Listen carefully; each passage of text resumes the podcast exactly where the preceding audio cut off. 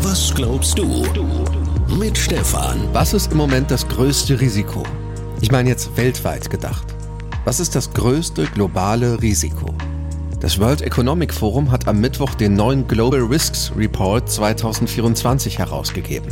1400 Risikoexperten und führende Persönlichkeiten aus Politik und Wirtschaft wurden für den Report befragt. Und daraus ergibt sich eine Rangliste für die größten weltweiten Risiken der nächsten zwei Jahre.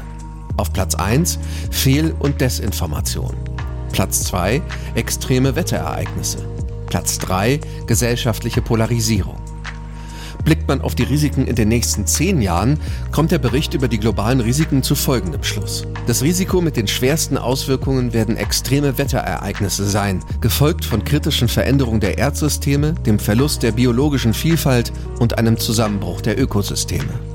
Das World Economic Forum sieht in den Ereignissen des Reports auch eine Warnung.